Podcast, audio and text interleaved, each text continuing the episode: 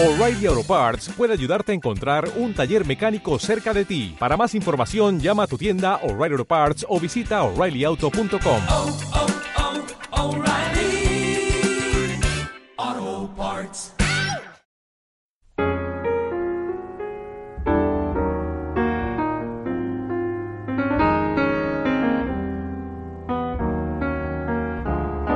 You must remember this. A kiss is still a kiss. A sigh is just a sigh. The fundamental things apply as time goes by. And when two lovers woo, they still say, I love you. On that you can rely. Desde el informativo Sevilla para el Mundo tenemos intención durante todo este verano de desplazarnos a los barrios, en este caso estamos en Pino Montano, y entrevistar a personas que desde nuestro punto de vista hacen una labor imprescindible para la socialización de la comunidad, para el medio ambiente y en definitiva para una mejor calidad de vida. En concreto, en el Centro Educativo Medioambiental Pino Montano, eh, estamos en esta mañanita fresquita, afortunadamente, con Paco Delgado. Buena, buenos días, Paco. Hola, buenos días, ¿qué hay? ¿Cómo estamos? Bueno, eh, se ha dicho siempre de las antiguas generaciones que el sueño del obrero siempre ha sido tener un, terrenito, un huerto, donde cultivar sus verduras a la jubilación, ¿no? Y precisamente tenemos la fortuna de que al día de hoy la red de huertos de ocio en Sevilla ha subido bastante y cubre esta, esta necesidad, ¿no? Sí, nosotros en concreto en lo que es el Centro de Educación Ambiental Miraflores, que fue un proyecto vecinal que, or- que organizó la barriada de Pino Montano, eh, estamos dando salida a 250 parcelas, es un proyecto que contempla diferentes actividades y entre ellas las de huertos de ocio y familiares. Hay 250 huertos, 225 de, de familiares y unos 25 sociales, que son para entidades y colectivos diferentes y diversos. Entonces, nosotros eh, hace ya bastantes años, unos 15 años, mm, vimos que la demanda de huertos era muy grande, que había una demanda de la ciudadanía importante y aquí en concreto en la barriada de Pino Montano había una parcela, una finca que estaba sin uso, que era de lo que habían sido las huertas del Hospital Psiquiátrico Miraflores, no tenía uso, y entonces nosotros hicimos un proyecto, presentamos un proyecto, hasta que conseguimos la cesión de los terrenos por parte del Ayuntamiento de Sevilla, y hicimos nuestro programa y ahí tenemos. Tenemos 250 huertos que se cultivan agricultura ecológica, no se permite ningún tipo de productos químicos, eso es una norma para infracción, para castigarlo y expulsarlo del programa, no queremos ninguna contaminación, por eso ya bastante son los productos hortícolas que se consumen, que tienen tratamiento fitosanitario, nosotros no, lo que permite el Comité de Agricultura eh, Ecológica, y ahí hacem- hacemos. Si quieres, pues, me preguntas lo que sea, los diferentes programas o lo que tú consideres oportuno para que yo te dé las explicaciones pertinentes.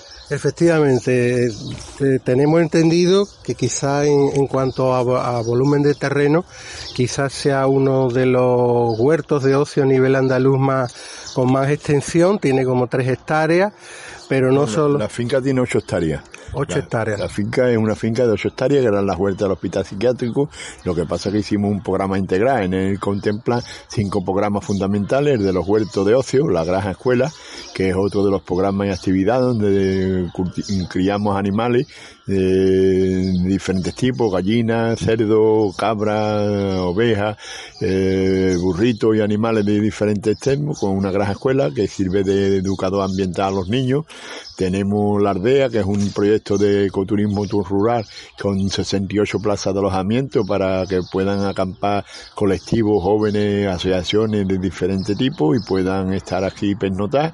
Tenemos la Escuela Quina, que se están dando clases de equitación, también otra de las actividades, y después la formación ambiental, que hacemos formación ambiental en diferentes temas. Tenemos un bueno museo rural que sirve de educador ambiental, tenemos talleres de diferentes tipos, de cerámica, de pan, de anea, de diferentes tipos que lo vamos desarrollando según la demanda de la ciudadanía y todo eh, está concentrado en este caso en muy cerquita del barrio de Pino Montano, prácticamente a 10 minutos andando. Sí, está en el mismo parque Miraflores. Es decir, el Parque Miraflores con la permutación de terreno que tuvieron la Diputación de Sevilla con el Ayuntamiento de Sevilla, pues se amplió por la zona de la huerta y se ha convertido en parque. Lo que pasa es que nosotros tenemos la autogestión de esa zona concreta porque tenemos un cerramiento, cerramos nosotros, nosotros nos autogestionamos. Nosotros tuvimos en cuenta que sabíamos que vivir subvencionado era la muerte a largo tiempo, como ha pasado con otros programas, pero nosotros dijimos, no, nosotros vamos a autogestionarnos, creamos, estudiamos los problemas que habían tenido las diferentes organizaciones que habían organizado programas de vuelto, los estudiamos, lo vimos en cuenta y intentamos corregir y mejorar. Y la prueba está que cuando no nos daban que íbamos a durar dos años de vida, ya llevamos 15. Es decir, y demás autogestionar, no tenemos ningún tipo de subvención, no vivimos de ninguna subvención, de ningún nada, vivimos de nuestras cuotas, de nuestras actividades, de lo que, no, que nosotros vamos organizando. ¿Cuánto se paga de cuota actualmente? La cuota que tenemos es una cuota de 3 euros, es una cuota insignificante, es una cuota testimonial, pero bueno, como gracias a ella, pues tenemos para que se abra todos los días las instalaciones, los cambios de motores cuando se nos quema, que es muy habitual casi todos los años porque hay un alto consumo de, agua, eh, el pozo que tenemos es un pozo bastante bueno y tenemos un alto consumo de agua, pero es arrancar, parar, arrancar, parar y eso agota mucho las bombas y cada año tenemos que cambiar de bomba. O para temas es la que tenemos la cuota. Aquí, eh, que forma, como tú bien dices, eh, parte del Parque Miraflores, hay muchas paseantes habituales que pueden eh, pasar, hay un pequeño ambigú y en cualquier caso, sumando lo que son los titulares de los, de los huertos, que salen por sorteo periódicamente las vacantes que se van produciendo, ¿Qué número de personas habitualmente? el sistema de adjudicación que nosotros tenemos es el sorteo tiene que ser miembro del distrito norte, porque nosotros difícilmente podemos abastecer a todos los barrios de la ciudad de Sevilla, que es una demanda grandísima. Entonces nosotros cuando van quedando vacantes, hacemos un nuevo sorteo, se las adjudica, sea lo que le, le toca y se va adjudicando. Nosotros tenemos eh, una, un titular que se le adjudica al huerto y después puede tener un colaborador que normalmente aquí todos los huertos tienen sus colaboradores, son algunas personas, otros son asociaciones que tienen un colectivo importante de gente, es decir, que hay diferentes modalidades de la, de la utilización de los huertos. Y esto fue un programa que hizo en su día la Comunidad General de Propietarios Residentes del Pino Montano. Nosotros vimos la finca, le hicimos el proyecto, lo presentamos a las administraciones y fue aceptado y asumido. Y después creamos una asociación de usuarios aquí dentro del centro, porque estamos con los hortelanos todos los días y creamos una asociación de usuarios del SEA, que es el que gestiona y mantiene el mantenimiento y conservación del entorno y el que realiza las actividades y, hace la gestión del centro. Bueno, ya sabemos que eh, este, este viernes próximo, 8 de julio, tenéis una fiesta muy particular, ¿no? La fiesta de la cosecha. Sí, nosotros, bueno, me quitando con la pandemia, que hemos estado un par de años sin poderla hacer porque nos impedía las medidas sanitarias, eh, este año hemos vuelto a, a, celebrarla, vamos a celebrar el 8 de julio, que es la fiesta de la cosecha. En ella premiamos a las mejores parcelas, tres premios que damos a las mejores parcelas, mejor cuidar, mejor cultivar, mejor adecentar y a los mejores productos que se y otros tres premios para los mejores productos. Y si hay algún reconocimiento, algún hortelano que se destaca por su actividad, bueno, o, socio o, o, ayudante de la asociación, pues también lo hacemos en dicha fiesta, que se hace el viernes desde las 9 de la noche hasta las 12 a la 1 de la noche y que hay actuaciones musicales, eh, un ambigú, una barra donde pueden convivir la familia, los hortelanos y todos los gente que nos visiten del distrito. Y esto va a ser el próximo viernes, día 8, a partir de las 21 horas. Efectivamente, el día viernes, a partir de 8 de julio, a partir de las 21 horas, en el SEAM Miraflores, que tiene acceso por las dos partes, por, por la gasolinera que da en la entrada de Miraflores del vivero municipal, o por el pabellón cubierto, que se puede entrar por los eucaliptos, que tiene acceso fácil y se puede entrar andando sin necesidad de traer vehículo y dando un paseíto. Bueno, ya Paco, para finalizar, eh, tú eres en este momento jubilado, de, has trabajado toda tu vida en la FASA Renault, también durante muchos años has sido presidente de la intercomunidad de, de propietarios de Pino Montano. ¿De dónde te viene esta vocación de, de, participación vecinal, no? Hombre, yo he sido un luchador. Yo he tenido desde niño que yo nací en la barriada de Villacuerno, la vuelta a la bachillera que le dicen los que no quieren que se llame Villacuerno.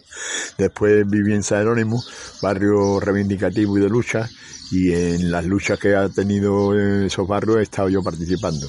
He sido dirigente sindical de comisiones obreras en FASA, he estado en el comité intercentro, he estado trabajando, he sido militante de los partidos de izquierda normalmente y siempre me está moviendo en ambiente reivindicativo. Eh, pues sigo, es decir, yo he estado, como tú bien has dicho, 25 años de presidente de la comunidad general, que fue una etapa muy larga y muy fructífera, remodificamos el barrio, conseguimos hacer uno de los barrios mejores de Sevilla en cuanto a calidad de medio ambiente, los sistemas de recogida neumática, una harta de actividades que se desarrollaron en nuestro barrio. Y bueno, y gracias a eso eh, fui también presidente de la Federación Provincial de Asociaciones de Vecinos, decir, que he sido un dirigente vecinal y he estado siempre implicado.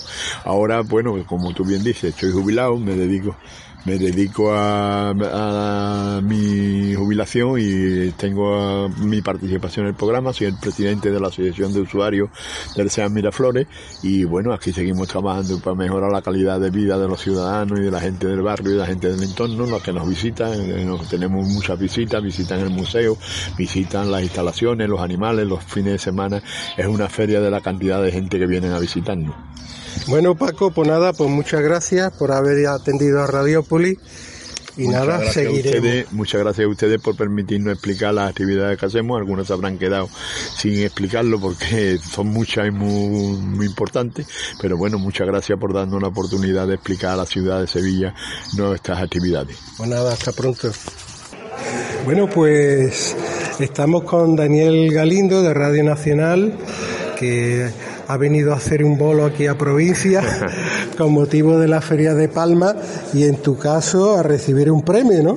Porque tú haces mmm, crítica teatral, Mm. ¿desde qué programa en Madrid? Bueno, pues mm, yo trabajo en, en Madrid, eh, dirijo un programa que se llama La Sala, que se encarga de, de todo lo que es difusión de artes escénicas, teatro, danza, ópera, zarzuela, y, y yo casi que me quito ya un poco de la cosa esa de crítico, para eso tengo los críticos que colaboran con nosotros en el programa, porque lo que nos dedicamos nosotros es a, a poner en valor, en valor, ¿no? Todo lo que se hace en cuanto a artes escénicas en toda España porque mm, Radio Nacional de España, esa E no la podemos perder.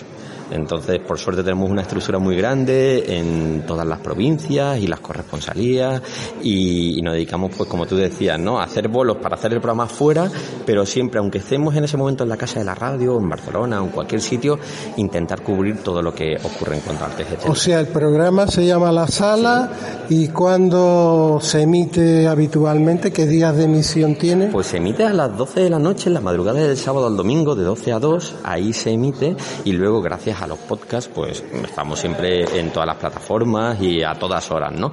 Pero luego vamos soltando mucha información de artes escénicas a lo largo de toda la programación, en Radio Nacional y en Radio 5 y en Radio Exterior de España sobre todo, porque los compañeros de Radio 3, Radio Clásica y Radio 4 tienen programación específica y vamos contando a lo largo de toda la, de toda la programación, vamos abriendo ventanas, ¿no? Para, para ir mostrando lo que se hace en cuanto a artes escénicas. Bueno, ya para que a uno lo reconozcan desde un festival que lleva 39 años de vida, ¿qué has hecho tú para merecer esto? Pues nada, simplemente tener la suerte de poder contar lo que hacen todos los que se suben a un escenario, bueno, los que se suben a un escenario que es la cara visible, pero todos los que eh, acaban produciendo, distribuyendo, eh, mostrando mm, una obra de teatro, de danza, de circo y, y, me imagino que, bueno, pues por tener ese pequeño altavoz, pero esto lo, lo decía cuando me concedían el premio, que solo no puedes, que esto forma parte de una estructura muy, muy grande.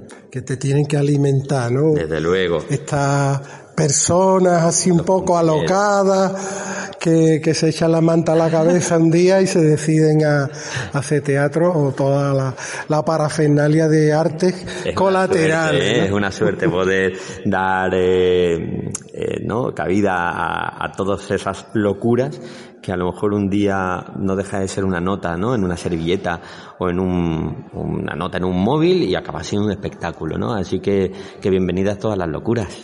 Bueno, pues nosotros de una radio pequeñita desde Radiópolis, que se emite desde Sevilla, pero también por streaming al mundo mundial, radiopolis.org, pues agradecerte que nos haya atendido. No hay radios pequeñitas, perdona que te interrumpa, ¿eh? Siempre, siempre, siempre, a mí siempre me, me contaron que cuando, eh, cuando empezábamos en esto, cuando hay un oyente, ya hay una radio. Da igual el tamaño, da igual la cobertura que tenga y estamos todos ahí. Así que, que enhorabuena por todo el trabajo que se hace desde las radios comunitarias, desde las radios locales. Pues nada, lo dicho, Daniel Galindo ha recibido hoy el premio de a su trayectoria mm. como comunicador cultural aquí en la Feria de Palma, Córdoba, España. Hasta pronto. Adiós. Estamos con Teatro do Chapito, Chapito de Portugal, invitados a la Feria de Palma del Río en su 39 edición y se han presentado con una versión libérrima de, de Antígona que os ha hecho Antígona para hacerle lo que le habéis hecho, por favor. sí, es una reinterpretación de la obra uh, y esperamos que, que, que, las personas lo disfruten porque es, eh, una propuesta con de, de, de, presentar Antígona con, con humor, eh, si es posible hacer eso, y creemos que, que la gente lo, lo disfrutó. Bueno, eh, desde Portugal vosotros venís con una larga trayectoria del mundo del clown, fundamentalmente, ¿no? So, no, no, no, no, solo del clown. Uh, pues el, el circo, el lenguaje del circo está de alguna forma conectada con la origen de la compañía de Chapitó. En Chapitó, que es una institución, institución mayor, tiene una escuela de circo donde los chicos están aprendiendo, también una escuela profesional, pero la compañía se ha especializado con, vale, teatro físico, trabajando con objetos, trabajando con movimiento, varios danza, lenguajes, sí. varios lenguajes se, se, se, mezclan, pero claro que la técnica de clown, que ahí está también en la forma como, claro, como trabajamos, claro que sí. Máscara, se puede decir. Sí, sí. Sí, pero al final, teatro. Bueno, estamos hablando con los tres actores, actrices en este caso, de la compañía que son eh, Pedro Diogo, Susana Núñez, Tiago Viegas. ¿Y dónde estáis radicados dentro de Portugal? En Lisboa, estamos en Lisboa, sí. Bueno, pues No sé si queréis añadir un poquito más, ya sabéis, este tipo de entrevistas así, un poco desenfadadas, que no pretenden eh, entrar muy en el, en el fondo del espectáculo, que es muy recomendable porque dentro de poco vais a Sevilla, Itálica, ¿no? Vamos a Itálica, va a estar mucho calor, es un teatro que estábamos investigando eso ayer, eh, de 200 años antes de Cristo, y fue hacer, hablábamos de eso hace, hace, hace poco, esa, este proceso de destrozar los clásicos es muy interesante y si lo presentas en un contexto más, más contemporáneo, como que es una cosa, pero si lo, lo transportas a un teatro, que es como un- una cosa con la dimensión de lo que vamos a encontrar en Itálica, es una estética muy diferente la que proponíamos y yo creo que ahí hay un contraste que también es ¿Cuándo, interesante. cuándo es exactamente el espectáculo? ¿Cuándo lo, lo programáis? Es el día después de... No, es mañana. Mañana. Mañana, es que esto va por delante. Nosotros somos una radio comunitaria de Sevilla. Ah, vale, bien. Así que, pues nada. El 8 de julio. Perfecto. A las diez y media de la noche. Sí. Eso. Itálica. Sí. Compañía. Du Chapito. Eso es. Chapitó Sí. de Portugal. Los hermanos portugueses vienen allí a Sevilla. Pues, Así que muchas gracias. Gracias, ah, muchas gracias. Nos vemos. Hasta pronto. Bueno, estamos con Ramón López en su 39 edición de la Feria de Palma del Río. Y nada, pues estamos ya mediados, ¿no? Esto va de lujo, ¿no? Bueno, la verdad es que mm, eh, eh, contento por varios eh, motivos. Uno, porque, porque estamos eh, en las fechas habituales, un poquito de normalidad dentro de, lo que cabe, después de estos dos años complicados. Eh, contentos también porque la afluencia de profesionales es muy, muy importante. Y tercero, porque creo que la calidad de, los espectáculos está siendo fantástica, a pesar de que haya, no a pesar, que, que eso no es ningún pesar, de que haya una variedad eh, muy grande de, espectáculos de todo, de todo tipo, pero lo que es indudable es que, que tienen una eh, calidad, bajo mi punto de vista, eh, fabulosa. De hecho, el día de ayer eh, bueno, pues fue un día mm, estupendo, eh, eh, los espacios eh, llenos de público.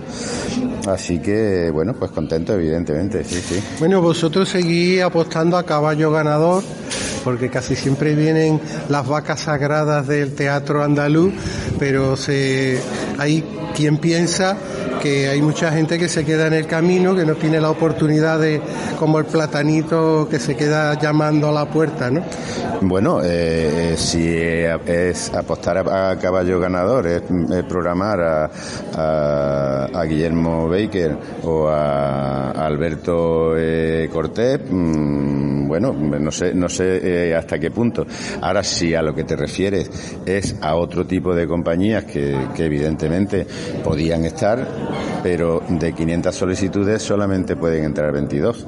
Así que yo eh, mm, a todo el que quiera venirse con nosotros a decidir cuáles son las que entran y cuáles son las que no entran, nosotros lo acogeremos perfectamente y con toda la alegría para que decida con nosotros quiénes son los que se quedan y quiénes que no. Porque entre otras cosas, tengo que decir que es mm, de las pocas ferias que tiene el menor presupuesto y los menores recursos de todas las ¿Qué ferias son? del, del ¿Qué Estado. presupuesto tenéis? Pues, pues yo no creo que, esté- estará rondando los, los 100.000 los 100.000 euros. Mm, y yo lo puedo decir perfectamente. La Consejería de Cultura pone eh, 20.000 euros del pacto mm, de Estado de violencia de género. eh, y después 15.000 euros más, más eh, un pequeño apoyo, apoyo técnico. Pues el que quiera también, yo le invito a que se venga a trabajar con nosotros durante todo el año en estas condiciones, a sacar la única feria de teatro, de mm, danza, eh, mm, de, todo tipo, eh, con el presupuesto y con los recursos que tiene, que tiene esta feria. Y que tiene además 39 años. Mm, a mí me gustaría, a mí me gustaría que en vez de 22 compañías pues hubiera 40 y que en vez de eh, eh, tres días y medio pues hubiera dos semanas, pero mm, eso es eh, imposible.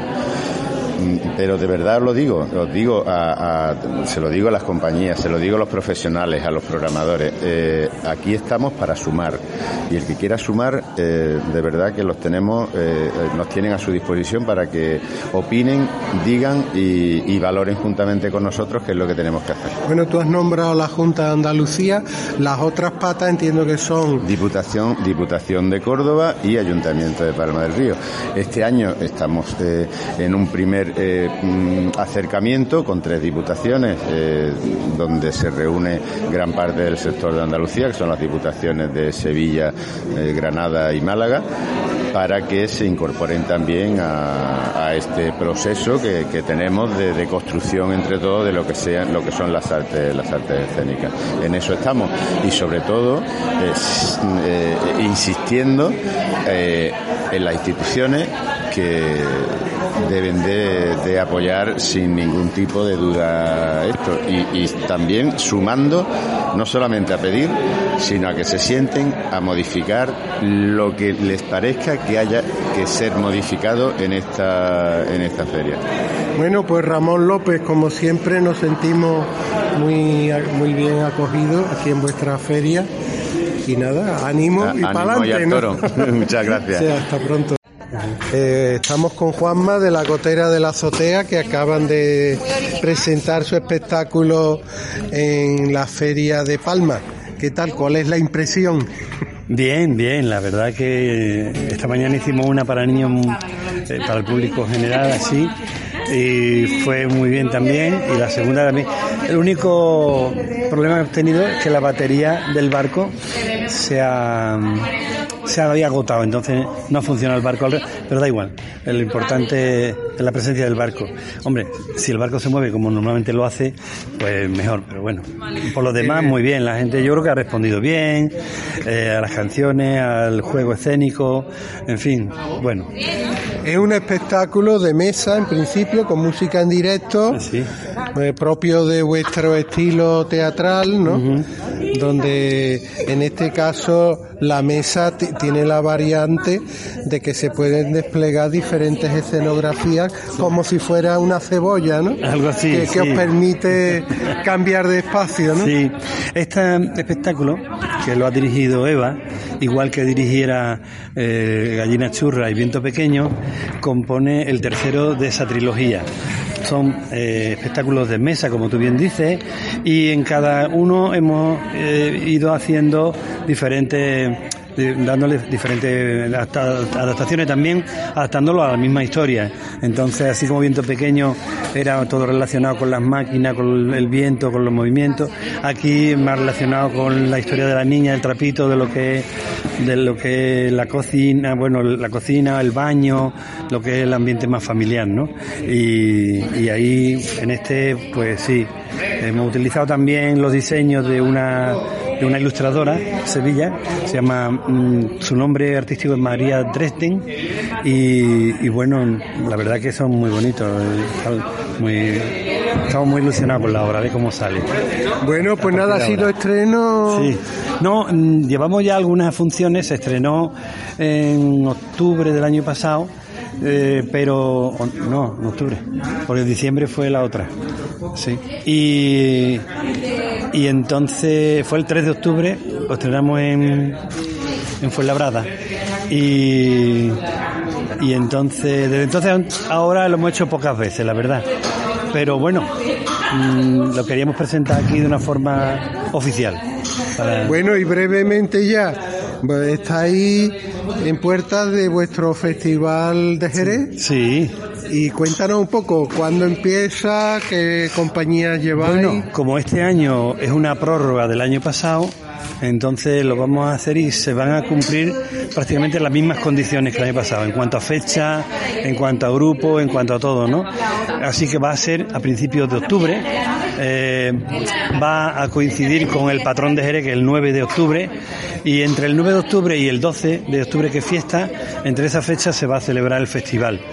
Pero me gustaría hacer un inciso, porque antes del, del festival, ahora mismo hemos, estamos haciendo en nuestra casa en nuestro jardín, el Jardín de los Títeres, estamos haciendo la programación de verano. Es un festival de verano que le llamamos, que dura desde julio hasta septiembre. En julio y en agosto hacemos funciones martes y miércoles, donde trabajamos nosotros, pero también invitamos a otras compañías. Ayer, ayer por ejemplo, estuvo, ayer y antes estuvo Tomás de, de Teatro con el traje del nuevo, el nuevo traje del emperador. La semana que viene vamos nosotros con esta obra y así sucesivamente todos los martes y miércoles de estos dos meses. Y en, en septiembre cambiamos y lo hacemos en sábado, porque ya también lógicamente le, digamos la, la costumbre de, de vacaciones se pierde en septiembre, entonces ya iba otra dinámica. Y, y, eh, bueno, para nosotros, y este año hemos incluido también los jueves eh, por segundo año consecutivo porque los títeres van- llevan ya 13 años. Eh, eh, pero este año es el, el segundo año que hacemos teatro para jóvenes y adultos. Eh, o sea, porque la temática es para ellos, ¿no? No es para un público familiar infantil. Y, y bueno, todos los jueves de, de julio y agosto hacemos representaciones. En Jerez de la Frontera. En Jerez de la Frontera. Bueno, pues muchas gracias, Juanma. Te dejo que, que desmonte. Muy bien. Que, sí. que el ambiente ya lo está diciendo todo. Sí, sí. Después de una función hay que volver a desmontar, Digo, a cargar Digo. y nada, carretera adelante. y hay que comer primero. A Hay que comer hay también. que comer. Eso es lo más importante. Tenemos que comer. Bueno, pues Bueno, muchas gracias. Hasta ti. pronto. Venga. ¿Sí? Buenas tardes. Buenas tardes. Manoli, Sí, sí, soy yo. ¿Quién eres? desde eh, Sevilla para el Mundo de Radiópolis, el informativo, nos ponemos en contacto con la presidenta de la barriada eh, del Carmen, Manoli, Bueno, de para que no, nos cuente. Las actividades que tienen en puerta en los meses de julio y agosto dirigidas a las personas sin hogar de que, que se mueven alrededor del albergue Virgen de los Reyes. Pues, Sí, te explico. No, sí, cuéntame. bueno, sigue tú. No, mira, desde la organización de la ONG Solidario, a través del distrito, se ponen en contacto con nuestra asociación, porque bueno, ya conocen nuestra sensibilidad hacia la gente desprotegida, necesitada, en fin. Entonces nos plantean colaborar con una campaña que se va a hacer para, a través de personas, eh, como te diría a profesionales, eh, contacto, o sea, trabajar con personas sin hogar en temas creativos como poesía, murales, collage, o sea, determinadas actividades, ¿me entiendes?, que mantengan a estas personas fuera de la calle, sobre todo en horas punta, como son desde las cuatro hasta las seis y media o así, y trabajar con eh, gente del barrio, ¿sabes? O sea, que haya hay una participación de personas del barrio que trabajemos con esta gente para después ese trabajo reflejarlo, por ejemplo, en el barrio del Carmen, que sería el barrio al que pertenecemos a nuestra asociación, la Plazoleta del Carmen. ¿Y el lugar físico donde tienen lugar estas actividades? Eh, aquí en el albergue, en el O sea, albergue dentro del- del albergue municipal, ahí es donde se van a des- desplazar los diferentes voluntarios que colaboran Aquí- impartiendo ya- estas actividades, ¿no? Sí, las responsables, las trabajadoras sociales que trabajan ahí, tienen un contrato con el Solidario, se ponen en contacto con nuestra asociación para que, bueno, como nosotros eh, trabajamos con el barrio, buscáramos vecinas y vecinos que quisieran colaborar con esta campaña, porque se trata no de ayudarle asistencialmente, sino eh, darles la oportunidad de hacer una actividad que después, bueno, que siempre van a estar ayudados por monitores y por personas que saben de- del tema de poesía, según el tema que, que toque cada día, porque son los ocho días de la semana, los siete días de la semana. Y eh, nosotros nos ha llegado una información que por Sí. día hay una actividad de collage, otra de escritura exactamente, de creativa, poesía, pintura, disciplinar, radio, en la que cual colabora nuestro compañero de Radiópolis, Basilio Moreno, pintura Sí, creativa, Basilio, mural los conocemos y trabajamos. Sí, sí, sí. que nosotros trabajamos en conjunto, Basilio y yo, pero vamos, él es de retiro obrero, que estaba con el tema de, de la fábrica de vidrio y tal, y yo estoy más centrada, aunque también colaboro con eso, en la asociación del barrio. Entonces, el tema se trata de llevar a vecinas y a vecinos que quieran colaborar con estas personas en esta campaña. Y después reflejarlo, no solamente eh, que se quede dentro de, de estos recintos del albergue, no, se trata después de reflejarlo en el barrio. Y por ejemplo el mural, pues eh, vamos a buscar un sitio donde, donde poder proyectar, por ejemplo, un mural, una pared que tengamos allí que esté disponible. Entonces se trata de, mm, entramos, decía, a haber una correlación de personas de la calle, de la calle, me refiero que, que no están dentro de, del albergue, de personas que tienen hogar, de vecinas y vecinos, que bueno, que no han tenido contacto con estas personas meterla desde la calle a estos centros y a la vez que estas personas que no tienen hogar salgan a la calle y bueno, se pues Manoli pues presidenta de la asociación de vecinos de la barriada del Carmen muchas gracias por habernos informado de esta actividad que merece todo nuestro aplauso desde la radio comunitaria y que sea todo un éxito. Así que hasta pronto. hasta luego. Quiere eh, buenas tardes, Juan García. Sí, buenas, Eugenio, ¿no? Efectivamente. Mira, desde Radiopoli, en este caso desde el programa Luces en la Ciudad, nos ponemos en contacto con Juan García López, portavoz de la plataforma Barrios Hartos, que en concreto el pasado lunes, día 4 de julio, eh, con motivo de una manifestación que tuvo lugar contra los cortes y la subida de la luz, pues lo primero sería y que nos situara cuál es la situación en este momento de los barrios de Cerro Amate, Torreblanca, Palmete, su eminencia, donde se están produciendo periódicamente cortes de luz. Al día de hoy, que estamos hablando el 6 de julio, se siguen produciendo estos cortes de luz que tienen su origen, eh, se supone, en, un, en una mala, digamos, intervención por parte de Endesa. Sí, a día de hoy se siguen produciendo por distintas zonas de, de las barriadas que, bueno, ya, ya se ha mencionado, Torreblanca, eh, Cerro, ¿no? Es distintas Dentro del cerro hay distintas barriadas, su eminencia, Parmete, en fin, eh, eh, hay distintas, eh, los prunos, hay distintas zonas. Es verdad que no toda la zona, toda la, todo el barrio, todo el distrito a la vez no hay un apagón normalmente, sino que se producen por, incluso por calles, por, por zonas que entendemos, y así nos lo han dicho algunos, algunos operarios, eh, que incluso son apagones controlados por parte de Endesa porque detectan que está habiendo sobrecalentamiento debido a que las líneas por su antigüedad no aguantan, los transformadores que son algunos que, que parecen sacados de una película, eh, tienen 50, 60 años, eh, como ellos detectan desde la central y está habiendo sobrecalentamiento, lo que hacen es apagar conscientemente el por zona para, hacer que la, la red se enfríe, ¿no? en el polígono sur también eh, hay algunas intervenciones, pero son siempre lo que dicen los vecinos, eh, lo que decimos, porque lo vemos, es que mm, son parches.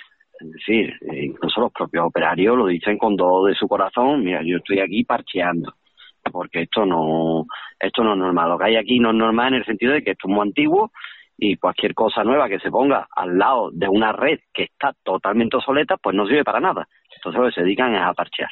O sea que diríamos que el, el, origen de estas movilizaciones vosotros desde la plataforma Barrios Hartos consideráis que se debe a una mala práctica motivada por unas instalaciones ya digamos mm, anacrónicas o que no están lo suficientemente adaptadas al consumo que hoy se tiene en estos barrios, ¿no? Claro, claro, claro. En nuestros barrios no solo han crecido, como ha crecido, en fin, toda la, la demografía y particularmente las zonas más humildes, ¿no? Ahí, bueno, pues eh, cada vez hay más gente que se tiene que ir a zonas pues con precios bajos de vivienda y tal.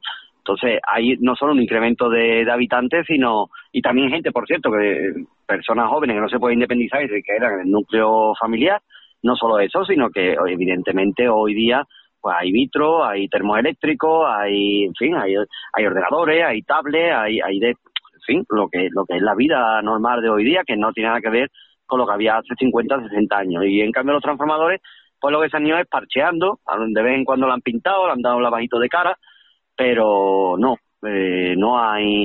Es decir, aquí el, el origen de la, de la situación es que la empresa busca, y lo hace muy bien en ese sentido, para sus intereses, maximizar sus beneficios. El año pasado sacó 2.000 millones de euros de beneficio neto, no de facturación ni de beneficio, no, neto, 2.000 millones. ¿Cómo lo hacen? Pues lo hacen primero sangrando a la gente y después mm, evitando todas las inversiones que tengan que hacer. Claro, hacen inversiones donde no tienen más remedio, donde se van a montar empresas, en zonas donde hay turismo, donde no hay más remedio. Pero los barrios ahí donde, bueno, además hay personas que debido a su situación y tienen que elegir entre comer y pagar la luz, hay, hay personas que no pueden pagar la factura, pues dicen, bueno, pues aquí hay como muchos enganches, dicen ellos, ¿no? Con muchos enganches, pues ahí se pudra la zona. Y lo que nosotros decimos es que hay criaturas que se tienen que enganchar a la luz porque no tienen para comer, hay paro, hay precariedad, hay una situación insostenible. Pero, pero decimos también, y esto es muy importante, es que al lado de esas personas además hay otras que sí están pagando religiosamente, con, también con muchos esfuerzos, ¿eh? A nadie le sobra el dinero. Y esas personas padecen también los cortes. y la, la, eléctrica, y la eléctrica, perdona Eugenio, la, la cara dura que tiene, que esto ya es el colmo, es que dice que le están robando a través de los enganches, ¿vale? Entonces resulta que tú eres un damnificado, ¿vale?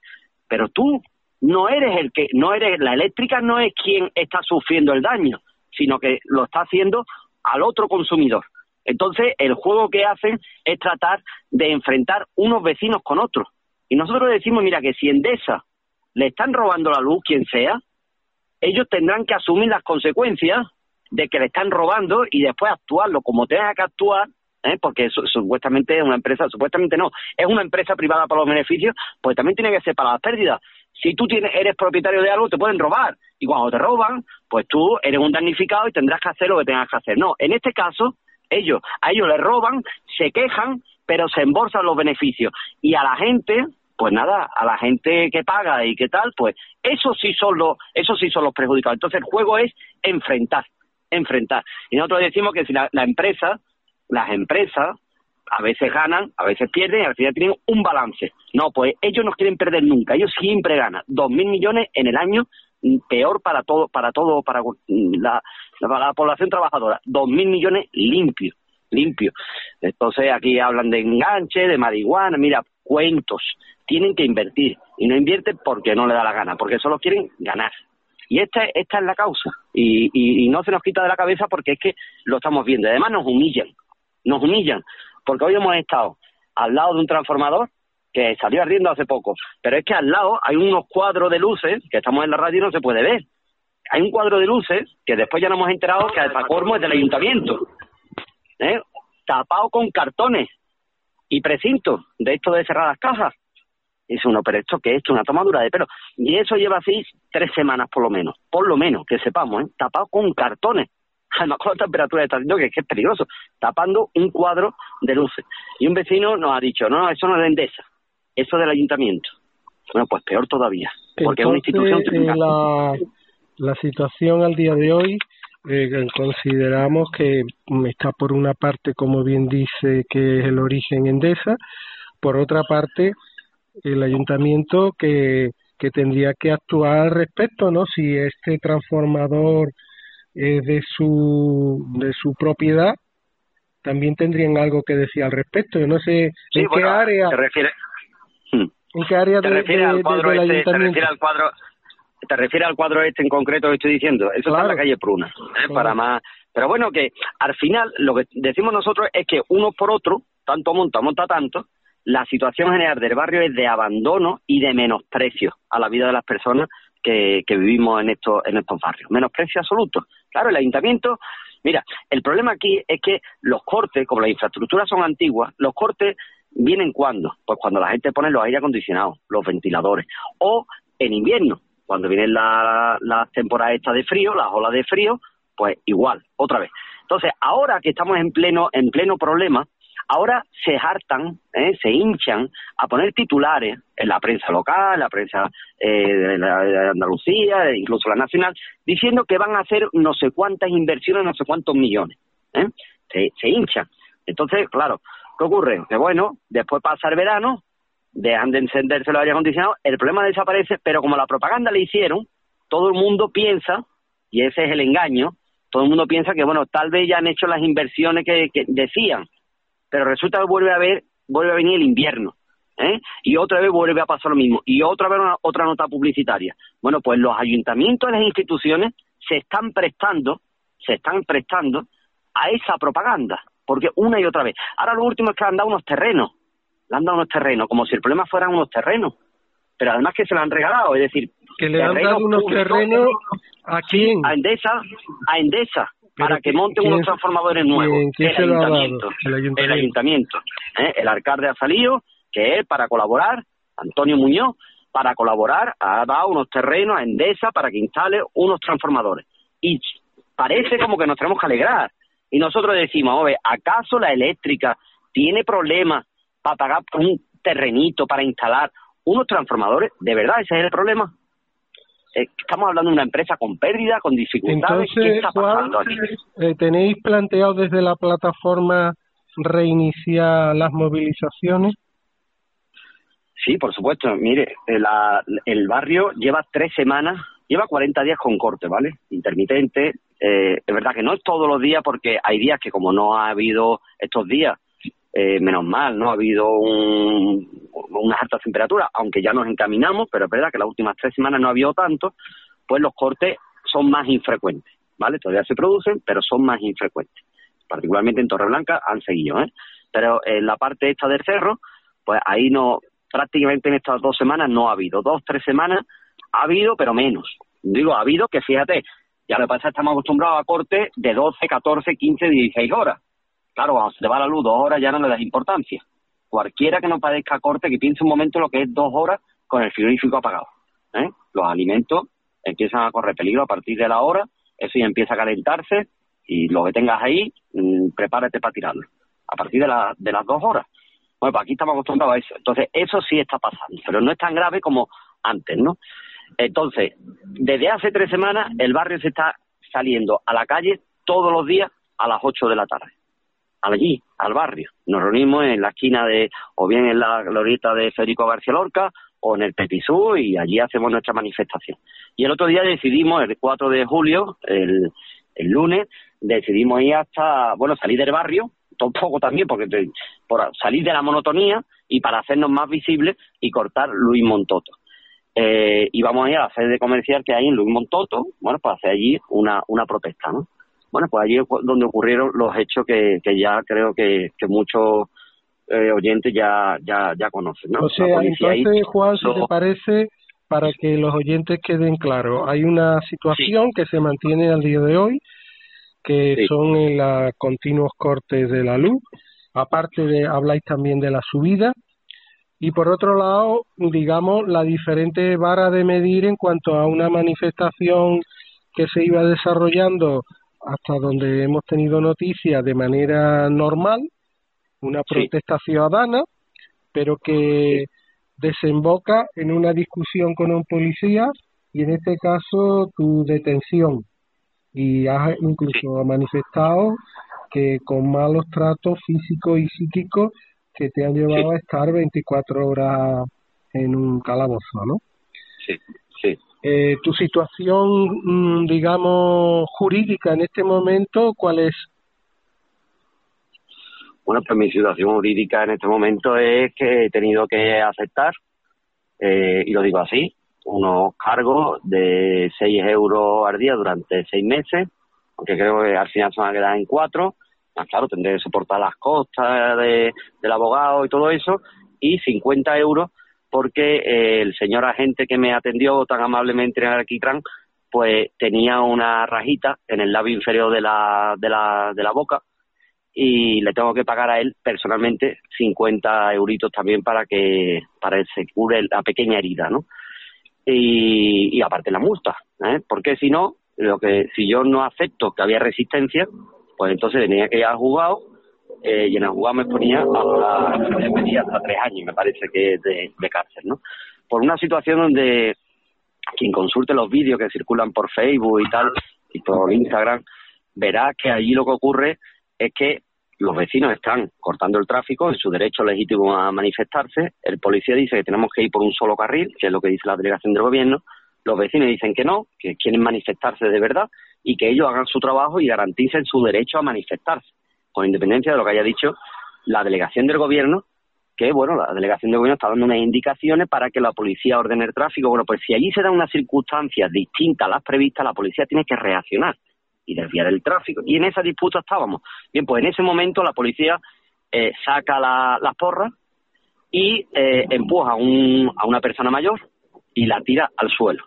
En ese momento yo voy, me dirijo y le digo al policía, pero hombre, esto ya, esto ya es inaceptable, ¿no? Esto ya, y entonces, a mí ya previamente, en otra discusión, pues a causa de esto, de la ocupación del carril y tal, ya me había advertido y me había dicho, a ti te tengo que detener.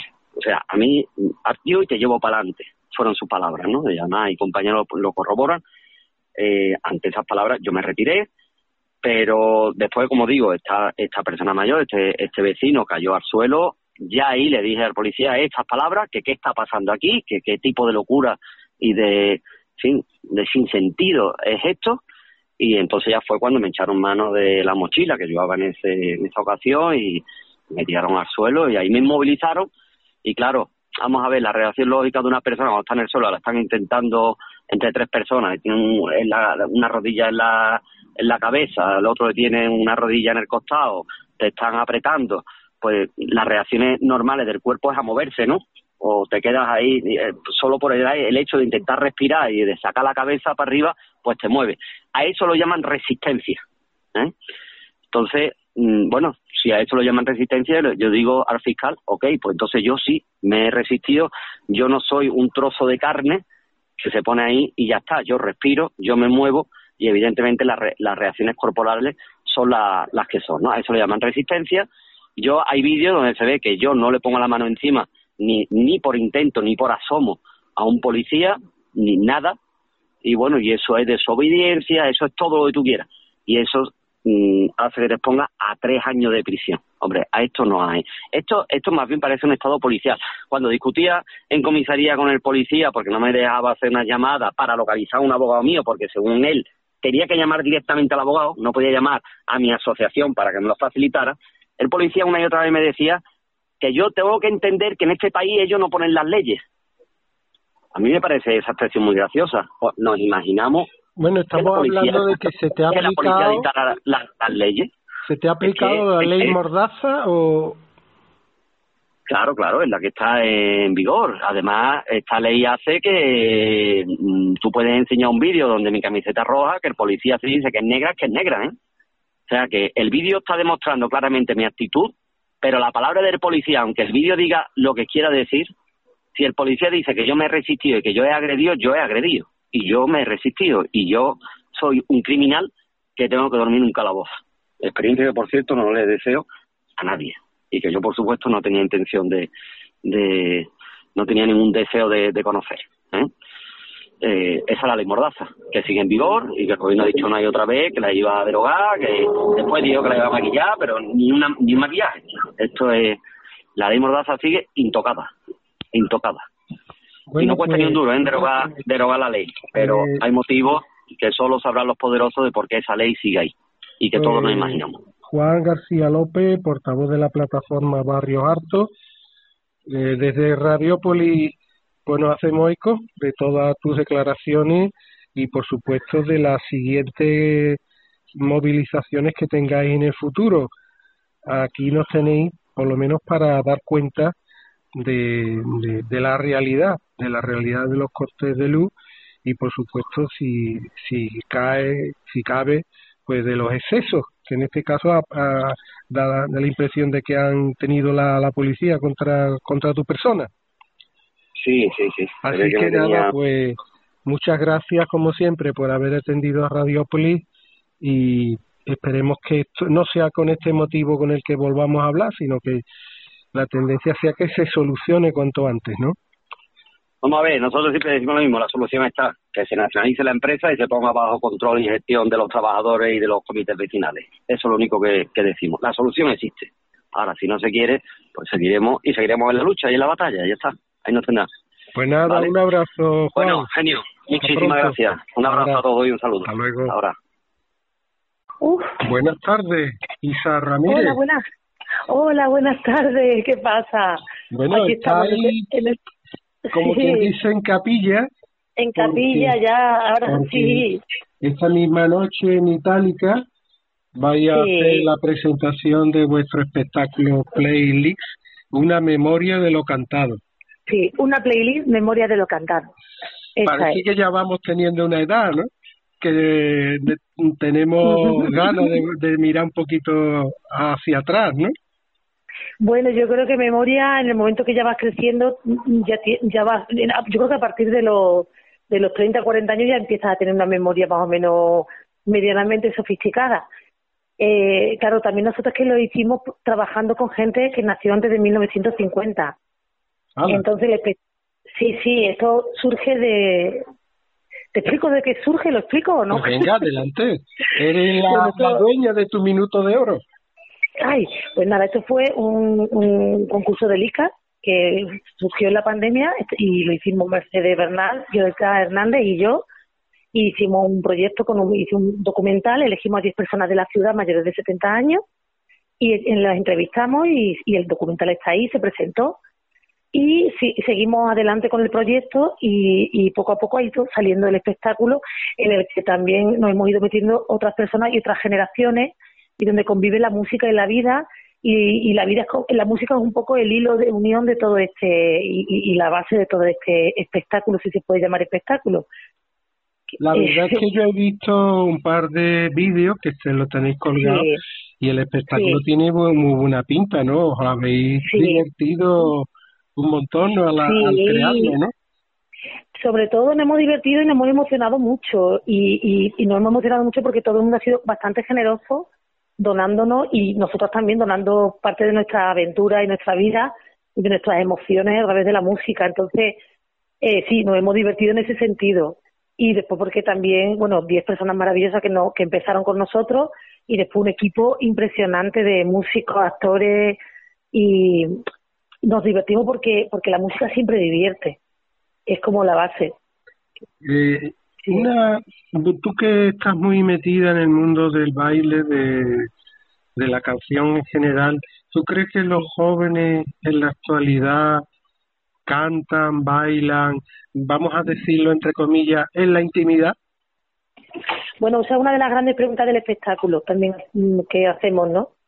Que si Pues antes se cantaba más. de, la, de las maquinitas. De- estamos en, Yo creo en, que- en una actitud mm. más de pasividad, de, de ser receptores, que eh, al contrario de ser actores. Yo creo que hay de todo. Hay en la, hablar de la juventud como un solo ente, a mí me. Porque cuando hablaban de mí cuando yo era joven como juventud y decían, es que la juventud. Y yo decía, pero ¿qué juventud? Si hay muchísimos tipos de juventud. Es como hablar de la ancianidad y crear un- una especie de ancianidad común. Entonces yo creo que la- están haciendo cosas muy interesantes la gente joven con la música, con la música electrónica, hay mucha gente con música clásica, están ahora, el jazz está entrando muchísima gente joven. Y bueno, sí, hay más maquinitas, pero es que, que- es que hay maquinitas. Y no se puede luchar contra eso. ¿Sabe? Aquí. Entonces yo creo que antes se cantaba más, pues una gran pregunta. Quizá en la familia sí se cantaba más que ahora, era más común sacar un instrumento y liar la parda en la fiesta, pero bueno, ahora, ahora se va a otro sitio.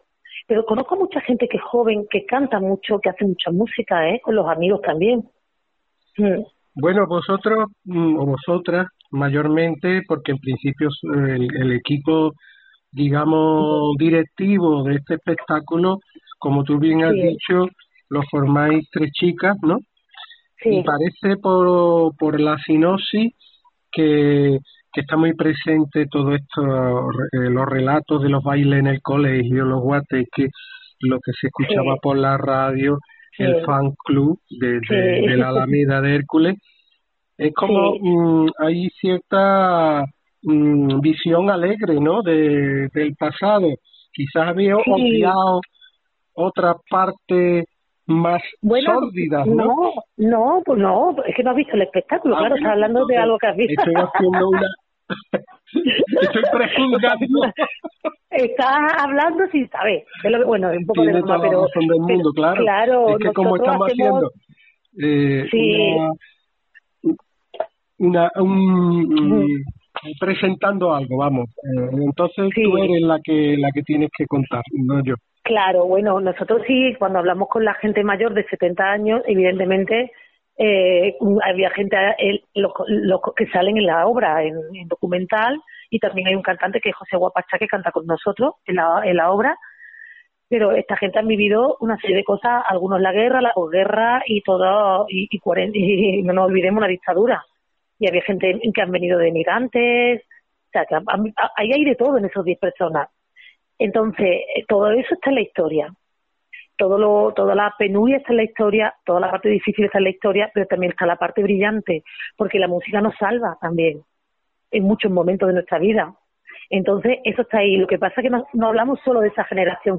Esa generación es la que nos da el trampolín para que otras generaciones empezamos también a hablar y a decir qué nos pasa, porque nuestra generación nos criamos con esa música. Yo me crié también con el bolero, la copla y la música, música tradicional, muchas cosas. Entonces estamos ahí, varias generaciones contando historias y por eso es interesante, porque de pronto ya no estamos separando las cosas.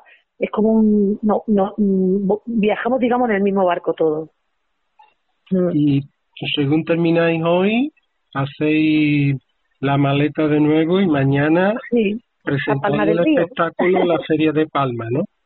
Sí, en la Feria de Palma, sí. Vamos a las seis y media de la tarde, lo hacemos. Qué maravilla. Bueno, hay, eh, hay que decir que estará el sitio refrigerado. Sí, sí, sí, aquello está preparado. Mm, El problema es el montaje que es tiempo récord, que es muy complicado por las horas, ¿sabes? De montaje porque hay espectáculos hasta esta noche. Y como es una feria, es que Efectivamente. Yo estoy a caballo también de, de ir a veros y a continuación mañana también aterrizar en, en la Feria de Palma, ¿no? Así que nos vamos a ver hoy y nos vamos a ver mañana seguramente. Qué bien, qué bien, qué teatrero está hecho. Bueno, Isa Ramírez, Sí. pues eh, muchas gracias por haber atendido a gracias. Radiópolis. Que os Sí. vaya todo de lujo.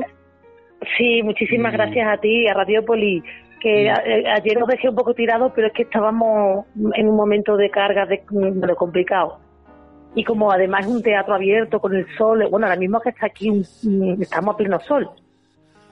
Lo- lo- eh, sí, sí, una sombrilla, un, vasito de, de, de agua fresquita, lo que sea. Estos rom- Proteger a esta muchacha. sí, pero bueno, bien, bien, todo bien. Bueno, pues nada, un besito. Nos vemos en Venga, breve. un abrazo. Chao, Luego. hasta luego. Adiós. On that you can rely. No matter what the future brings as time goes by. Moonlight and love songs, never out of date. Hearts full of passion, jealousy and hate. Woman needs man, and man must have his mate that no one can deny. It's still the same old story, a fight for love and glory, a case of do or die. The world will always welcome lovers as time goes by.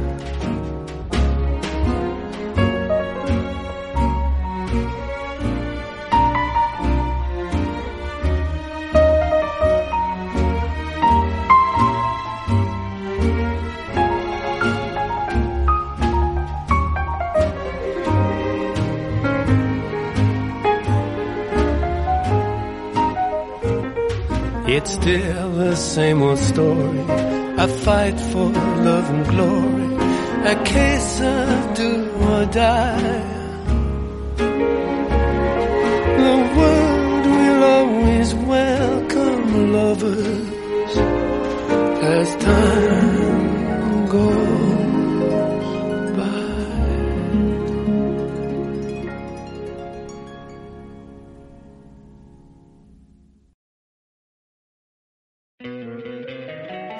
encantaría tener 100 dólares extra en tu bolsillo?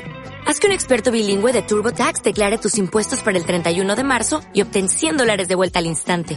Porque no importa cuáles hayan sido tus logros del año pasado, TurboTax hace que cuenten. Obtén 100 dólares de vuelta y tus impuestos con 100% de precisión. Solo con Intuit TurboTax. Debes declarar para el 31 de marzo. Crédito solo aplicable al costo de la presentación federal con TurboTax Full Service. Oferta sujeta a cambios o cancelación en cualquier momento.